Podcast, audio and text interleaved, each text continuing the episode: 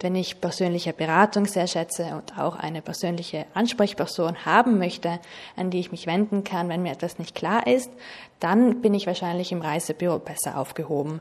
Selbes gilt, wenn ich zum Beispiel Schwierigkeiten habe mit Zahlungen mittels Kreditkarte zum Beispiel und ich mich im ganzen Online-Bereich nicht so gut zurechtfinde, dann ist natürlich auch der Weg ins Reisebüro angeraten.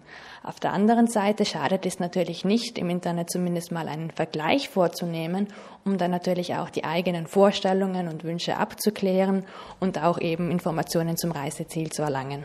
Wer im Netz nicht nur vergleicht und Informationen zum Reiseziel sammelt, sondern den Urlaub auch über einen Reisevermittler oder ähnliches im Internet bucht, tut gut daran, sich die Zeit zu nehmen, die einzelnen Webseiten auf ihre Glaubwürdigkeit hin abzuklopfen. Wenn ich online meine Reise buche, sollte ich überprüfen, wo denn der Sitz des Anbieters ist, ob die ganzen Kontaktdaten vorhanden sind, also Anschrift, Telefonnummer, E-Mail, Mehrwertsteuernummer und ob natürlich auch die ganzen Informationen zur Reise gegeben werden. Sollte eines dieser Elemente fehlen, dann ist Vorsicht angeraten. Es gibt nämlich leider auch viele schwindelige Angebote, sagen wir mal so, die nicht ganz seriös sind und da sollte man dann doch vorsichtig sein, um da nicht in eine Falle zu tappen. Unterschiedliche persönliche Vorlieben gibt es auch bei der Art der Reise. Entweder eine Individualreise, die sich ganz den eigenen Vorstellungen anpassen lässt, oder ein Pauschalangebot, das die einzelnen Komponenten wie Anreise und Unterkunft bündelt. Eine Pauschalreise ist ein vorgefertigtes Paket, welches normalerweise Transfer und Unterkunft beinhaltet, also zum Beispiel ein Paket bestehend aus Flug und Hotel, welches zu einem Gesamtpreis verkauft wird. In diesem Fall haben wir einen sogenannten Reiseveranstalter, welcher diese Reise für mich veranstaltet und dieser Reiseveranstalter ist dann im Normalfall meine erste Ansprechperson im Falle von Fragen oder Reklamationen. Auf der anderen Seite gibt es die sogenannte Individualreise.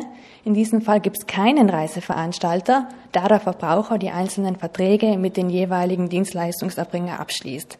Das bedeutet, der Verbraucher bucht zum Beispiel den Flug bei der Fluggesellschaft und dann in einem zweiten Buchungsschritt, der unabhängig davon stattfindet, das Hotel beim Hotel oder mittels eines Online-Portals.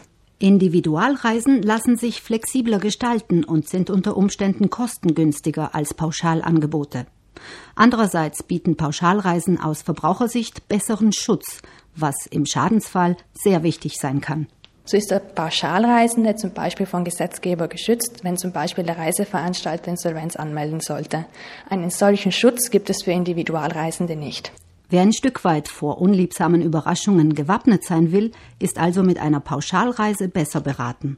Also wenn zum Beispiel die Fluggesellschaft im Rahmen einer Pauschalreise Insolvenz anmelden sollte, dann bin ich als Pauschalreisender geschützt, weil der Reiseveranstalter mir eine kostenlose Alternative anbieten muss.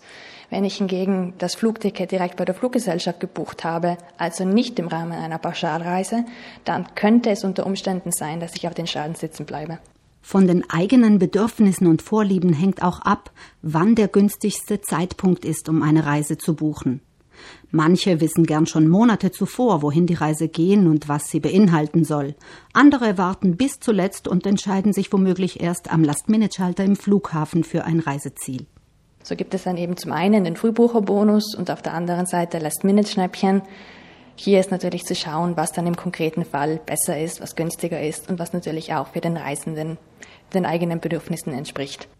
Sehr zu empfehlen ist bei lange im Voraus gebuchten Reisen eine Reiserücktrittsversicherung. So könnte es zum Beispiel sein, dass sich die Lebenssituation bis zum Reiseantritt ändert und ich die Reise nicht mehr in Anspruch nehmen kann.